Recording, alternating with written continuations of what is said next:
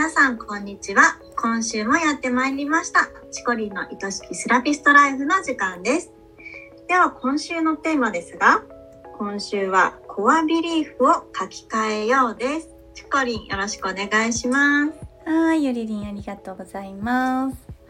えー、私たち先週コアバリューについてお話ししたのを覚えてますか、うん、覚えてますよ。3つ。こ自分のコア、はいバリューを決めようっていうのですよね。はい、ありがとうございます。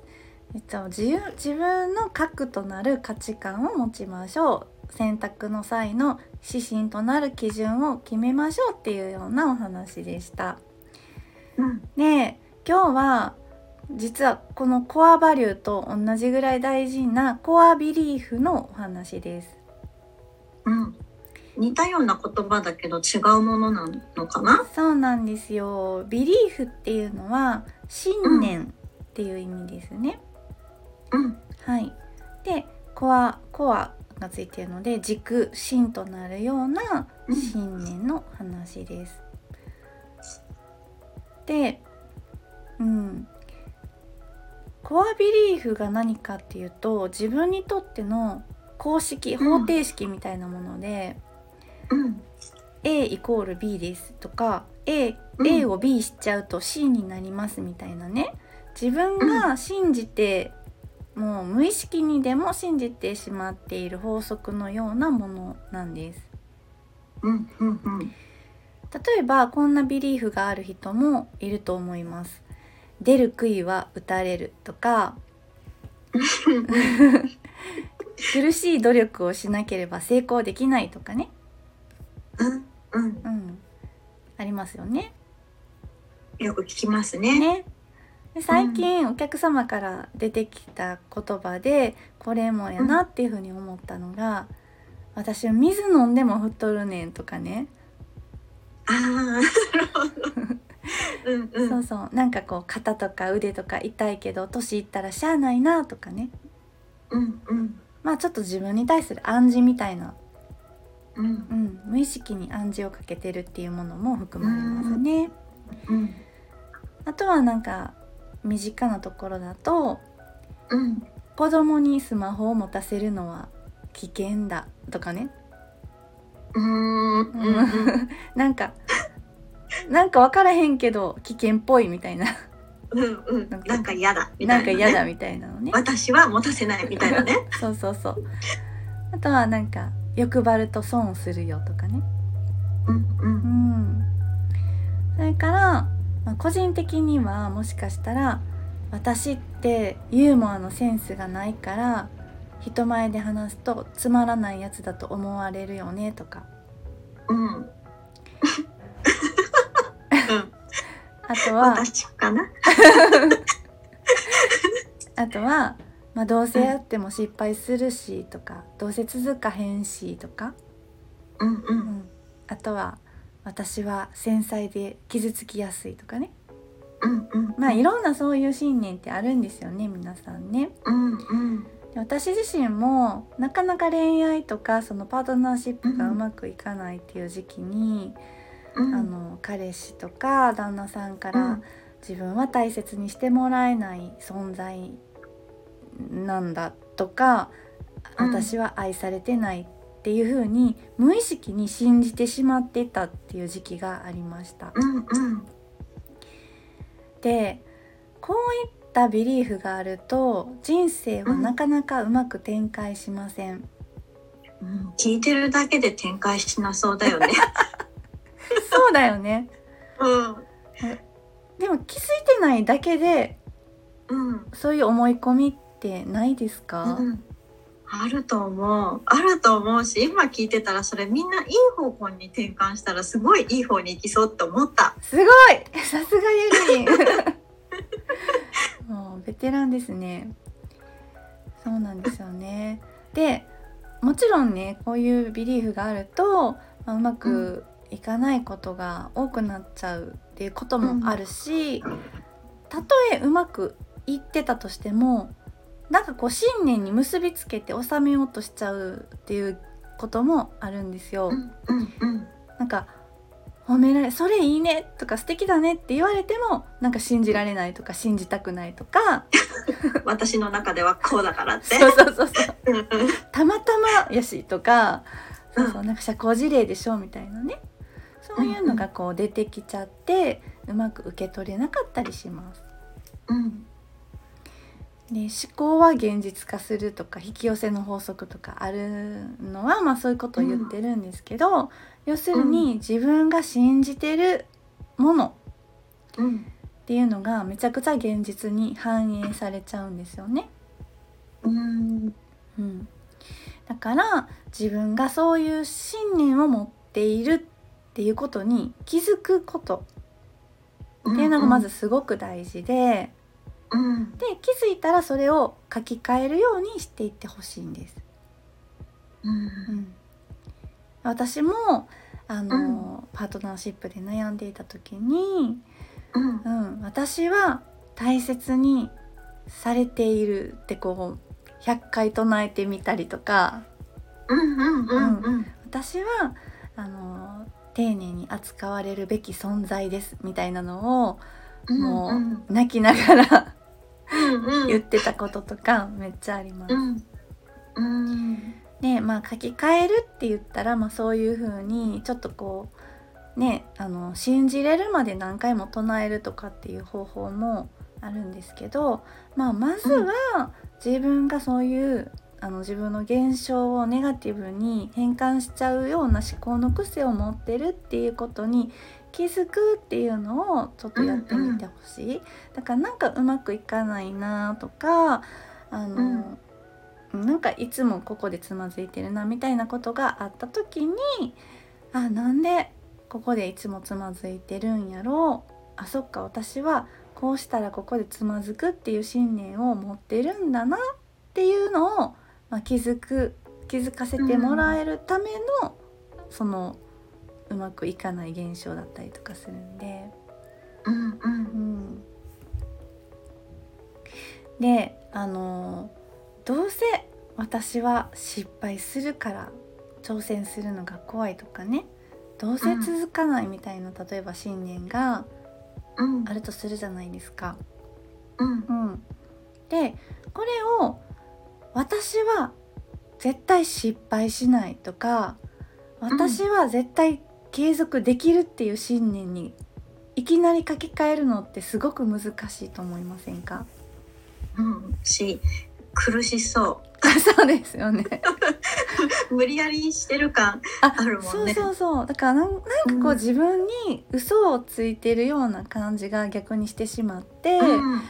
逆にその最初のどうして失敗しちゃうみたいな気持ちを強固にしてしまったりしかねないんですよ。うんうん。うん、だから一旦おすすめなのは、うん失敗しても大丈夫とかね、うんうんううん。ん継続できてもできてなできなかったとしてもどっちでも私は素晴らしいんだよとかね、うん。うん、まずはその中間時点に持っていくっていうのを試してもらうといいんじゃないかなって思います。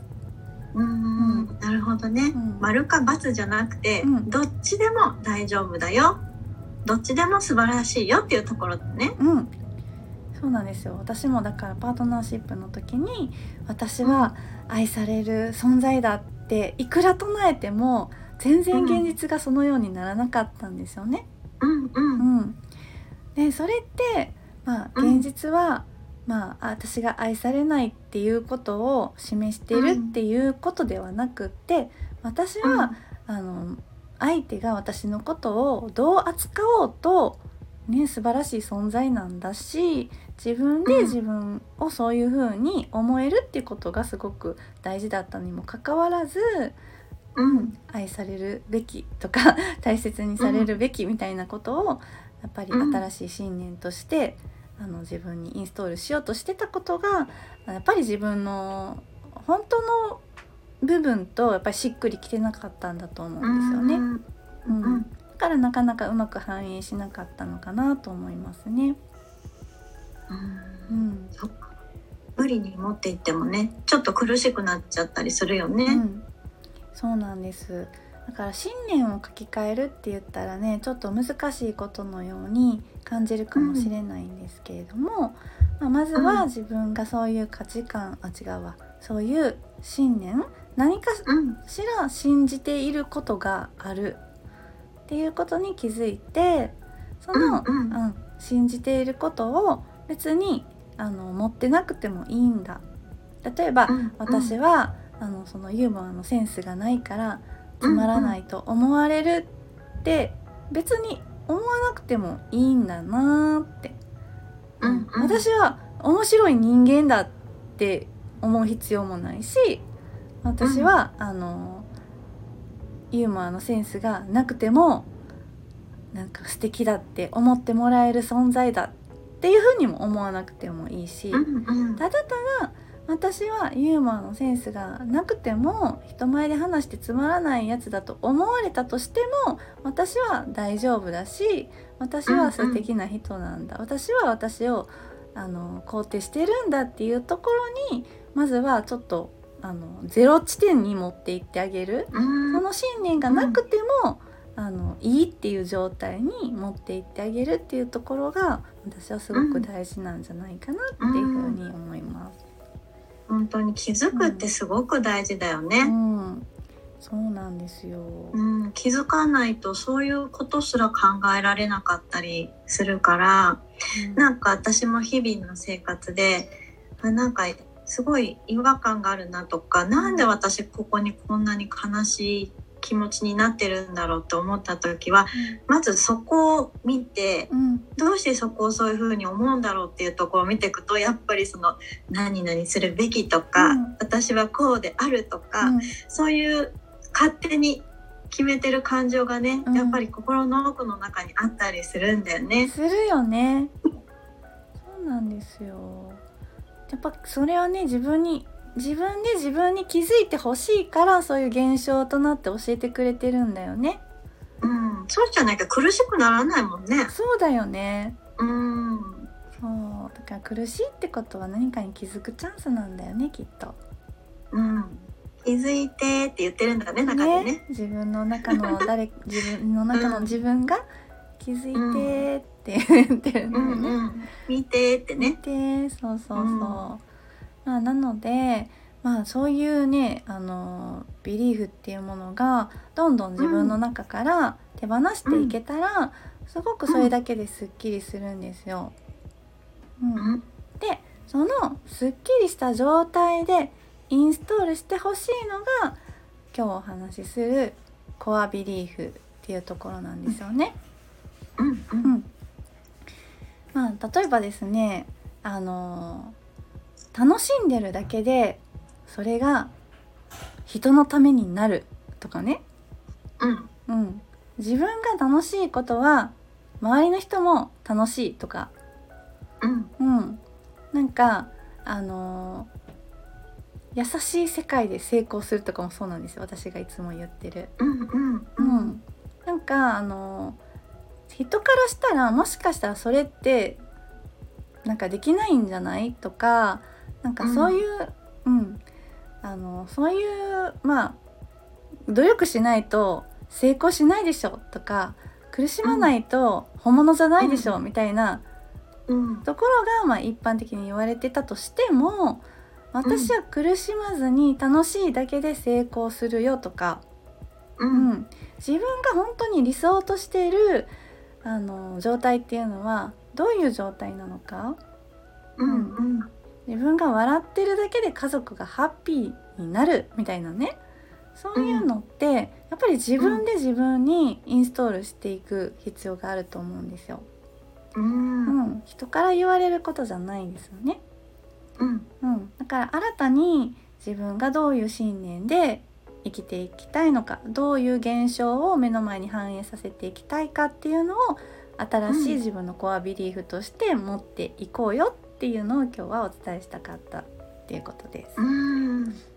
なんか私もずっと自分が我慢すればいいっていう感覚で生きてきてたんですよね。うん、だから自分が我慢すれば周りが幸せになるみたいなね。なんかそういうのがきっとずっとあったんだよね。うん、だからあの自分を出さないとか、うん。